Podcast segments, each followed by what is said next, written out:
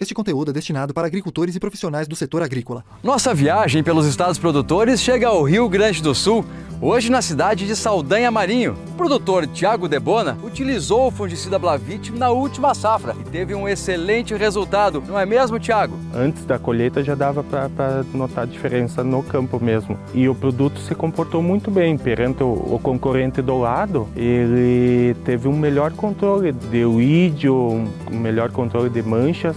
Blavit, a mais segurança no combate à ferrugem asiática e à mancha-alvo. Ele reúne em uma só ferramenta uma composição inovadora. O Blavit é uma ferramenta que veio para ficar. Quer se preocupar menos e produzir mais? Faça que nem o Tiago. Blavit, conveniência é se preocupar menos e produzir mais.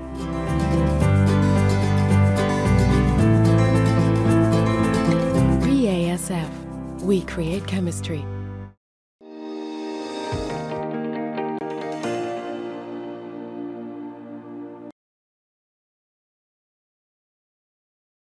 Olá, boa tarde a você que está conectado aqui com a gente no Notícias Agrícolas, esperando pelas informações de mercado. A gente tem um dia positivo para a soja lá em Chicago, depois de uma semana bastante ruim para os preços. Mas ainda assim, quando a gente olha para os números lá em Chicago, são números interessantes e que mostram que a soja ainda tem ali a sua sustentação, o seu suporte acima dos 14 dólares por bushel.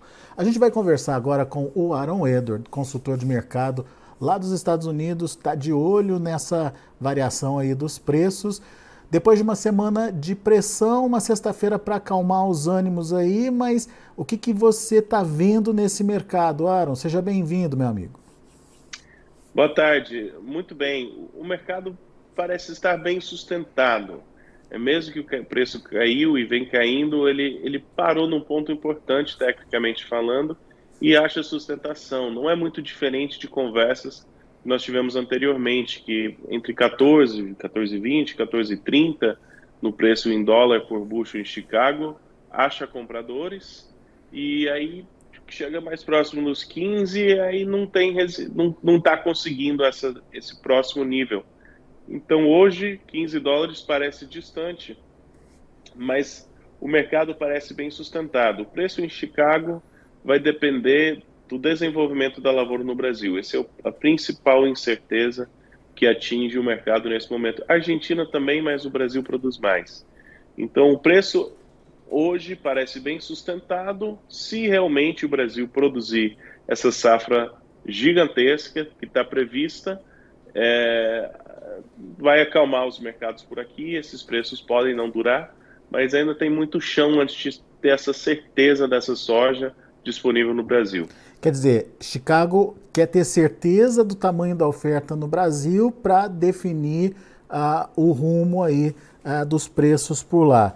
Uh, no entanto, para o brasileiro está é, ficando essa janela de, de possibilidade aí de variação de preços está ficando curta, Aro.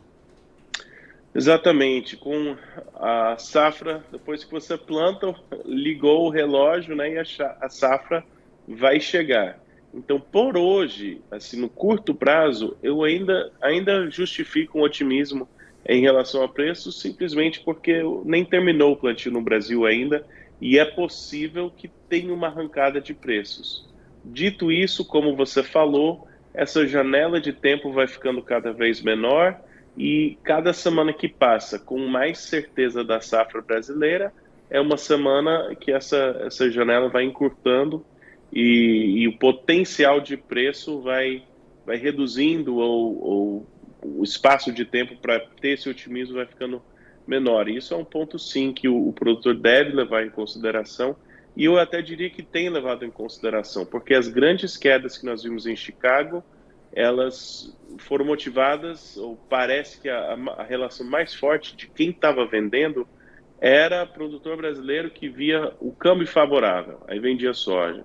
Então, quando teve essa disparada no câmbio, o preço em reais agradou, parece que tem, teve pressão de venda. Então, os produtores estão vendendo no Brasil e isso está dificultando maiores preços em Chicago. Isso é, é pressão, é isso, é, isso é pressão em Chicago também, né, Aaron, quando acontece isso?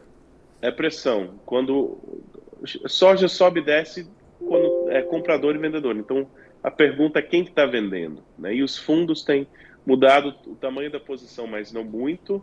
É, produtores nos Estados Unidos teve pressão de venda das safras, mas aí a, a subida que teve não semana passada, mas antes, para mim era sintoma que o produtor norte-americano estava ficando relutante em, em vender e o preço estava subindo, mas aí o câmbio, é, diz, o real desvalorizou e o produtor brasileiro vendeu. Então é, é pressão de venda no mercado que está limitando maiores ganhos. Nós vamos estar numa faixa estreita de negociação, na minha opinião, até que nós definimos tendência. Se tiver um risco climático, essa tendência vai ser para cima. Se não, acho que a gente vai ficar trabalhando nessa faixa até eventualmente cair o preço com, com oferta grande no Brasil, possivelmente área grande, mas nos Estados Unidos. Mas é isso nós vamos estar sabendo que fevereiro, março, abril do ano que vem. Ele tem muito chão antes de ter essa certeza em Chicago e o câmbio também, né? Dia a dia muda o cenário e, e o dólar, então tem muita volatilidade ainda, muito chão para correr nesse mercado. Mas a janela está ficando mais curta. Agora, quando você fala de potencial de preço, uh, como é que a gente entende essa possibilidade de formação desse potencial? O que, que a gente tem que saber aí eh, para justificar esse potencial de preço, Zaro? Muito bem, tem tem dois, é importante falar o preço em dois termos. Um seria o preço em Chicago, aí o preço de Chicago está dependendo da oferta de fato de grãos no Brasil. E demanda também, mas a demanda parece estar estável. É, então, qual, qual que é a oferta e a demanda? Isso que vai afetar Chicago. O, o maior ponto de interrogação, incerteza nisso, é a oferta brasileira, a oferta da América do Sul. O segundo ponto ao pensar em preço é para o produtor brasileiro é o câmbio em reais. Quantos reais que eu quero por essa saca de soja? E essa incerteza vai depender de incertezas políticas, é, é, políticas econômicas também. Para onde que vai esse, esse o real? Né? Para onde que vai o câmbio brasileiro? Isso pode afetar o preço muito. Então é, tem que gerir o preço nos dois nas duas formas, na minha opinião, e ver os compromissos. Quais compromissos são têm lastro em dólar, quais compromissos são em reais. É, e, e é difícil e é difícil você é, prever o que vai acontecer, principalmente quando você tem é, uma mudança de governo, como aqui no Brasil está acontecendo, uma guinada da, da, da política econômica, enfim, é, falas é, que estão sendo mal entendidas aí pelo mercado.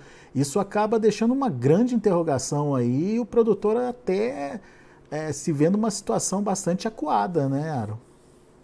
Com certeza, e eu diria justificável.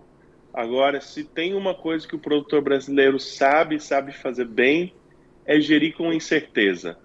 E eu acho que é hora de o produtor mais novo, talvez escutar o produtor mais velho que viveu a década de 70, de 80, de 90, o real nem existia antes da década de 90. Né? Então, é hora de, de lembrar ferramentas e, e técnicas e filosofias de trabalho é, de experiência de gerações passadas. Dá para sobreviver esse momento, dá para florescer, dá para crescer o um negócio mas tem que estar tá pensando com as instabilidades, incertezas de é, que, que nós temos vivência, né? Então, é, eu sempre falo, olha, você tem contas para pagar esse mês, mês que vem, os próximos três a seis meses, não tem muito o que fazer, você vai precisar de reais para pagar essas contas. Então, vamos fazer caixa. Mas, você segurar uma soja que você tem como armazenar para o tipo segundo semestre de 2023 tem muito chão entre agora e esse momento, e eu estou falando que a janela de tempo está se, tá, tá se encurtando, mas vai que Laninha afeta a produção no Brasil, vai que Brasil, os Estados Unidos sofrem de novo com produção. É, o quadro fundamentalista exige duas safras boas. Então, só porque hoje parece que nós vamos ter essas safras, não tem garantia disso. É, então, ainda tem potencial de alta, tanto pelo real quanto por Chicago, mas tem que ser pé no chão para gerir essas incertezas e não só ficar paralisado. É. E não esperar alta infinita também, né? E participando não esperar alta aí, infinita. E participando aí dos momentos de oportunidade do mercado, né? Uhum. Exatamente, exatamente. Agora, ô, Aaron, você falou do ciclo de alta. Como é que você analisa esse ciclo? A gente já vem aí de três anos é, bem favoráveis aí para o produtor. Ah, com, uhum. com mais uma safra se confirmando é, cheia aqui no Brasil e acima desses 150 milhões, esse ciclo muda? Olha, precisaria, obviamente, dada as expectativas atuais de demanda, né? Mas precisaria da safra boa no Brasil e precisaria da safra boa nos Estados Unidos. O que pode acontecer, no caso da soja, é uma safra boa no Brasil, a expectativa de recorde alta diária nos Estados Unidos, e aí o, a lavoura no ano que vem nos Estados Unidos ser, não ter grandes riscos climáticos, como tem sido até agora a lavoura no Brasil. Né? E aí sim, pode ser que logo, né, março, fevereiro, a gente já tem essas expectativas e o preço já começa a deslizar porque não, não tem mais essa pressão toda pelo comprador. Mas para tranquilizar mesmo o balance, a oferta e demanda, nós precisamos de boa safra no Brasil e boa safra nos Estados Unidos. Quer dizer, a pressão pode, pode chegar a partir do momento que você tem uma safra brasileira consolidada e uma americana encaminhada com Esperada, boas perspectivas, é. né? Exatamente, já pode ceder. A grande diferença desse terceiro ano para os dois anos anteriores é que até agora, vamos ver a, a, política econômica também dos Estados Unidos nos próximos três, seis meses, mas hoje o governo norte-americano parece decidido em combater a inflação e muitos governos ao redor do mundo parecem decididos em combater a inflação, a começar pelas commodities e commodities agrícolas.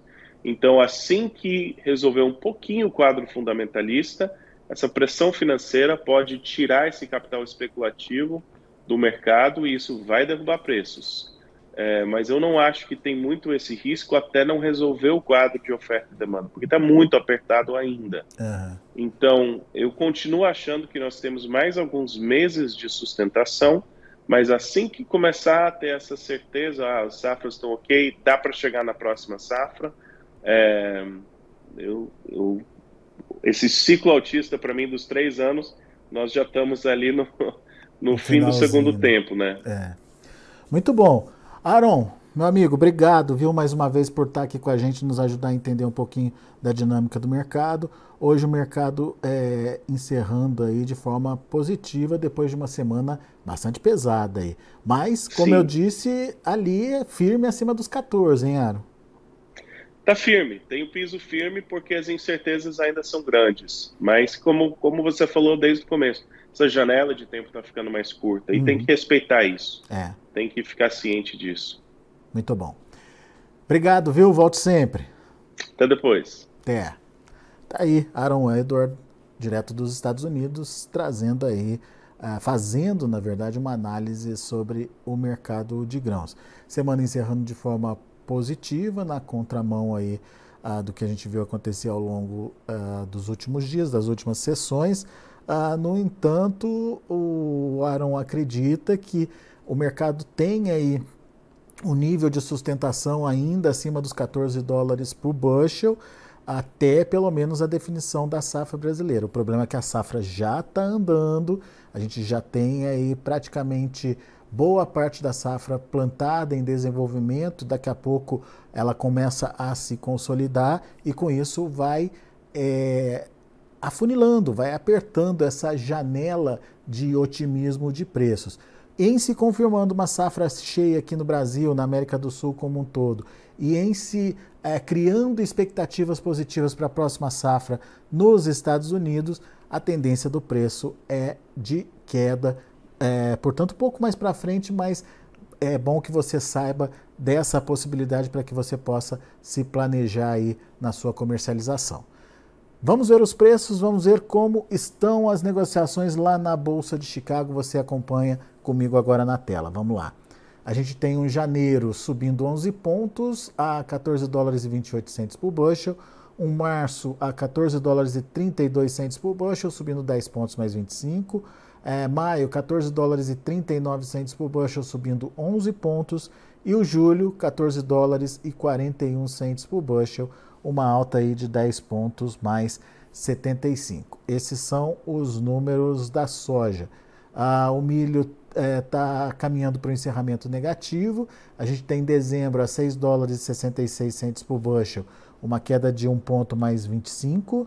É, a gente tem o março a 6 dólares e 68 centos por bushel, recuando 0,25. O maio, 6,66, uma queda de 0,75. E o julho, fechando estável ali nos 6 dólares e 61 centos por bushel. E para finalizar, a gente tem também o trigo. Trigo no vermelho também em dezembro, fechando a 8 dólares e 3 centos por bushel, perdendo 3 pontos mais 75. Março perdendo 3 pontos e meio a 8 dólares e 21. Um maio 8 dólares e 31, uma queda de 4 pontos mais 25. E o julho 8 dólares e 35 centos por bushel, recuando 4 pontos. São, portanto, os números de hoje. O mercado se encaminhando aí para o fechamento. A gente agradece a sua atenção, a sua audiência. Continue com a gente.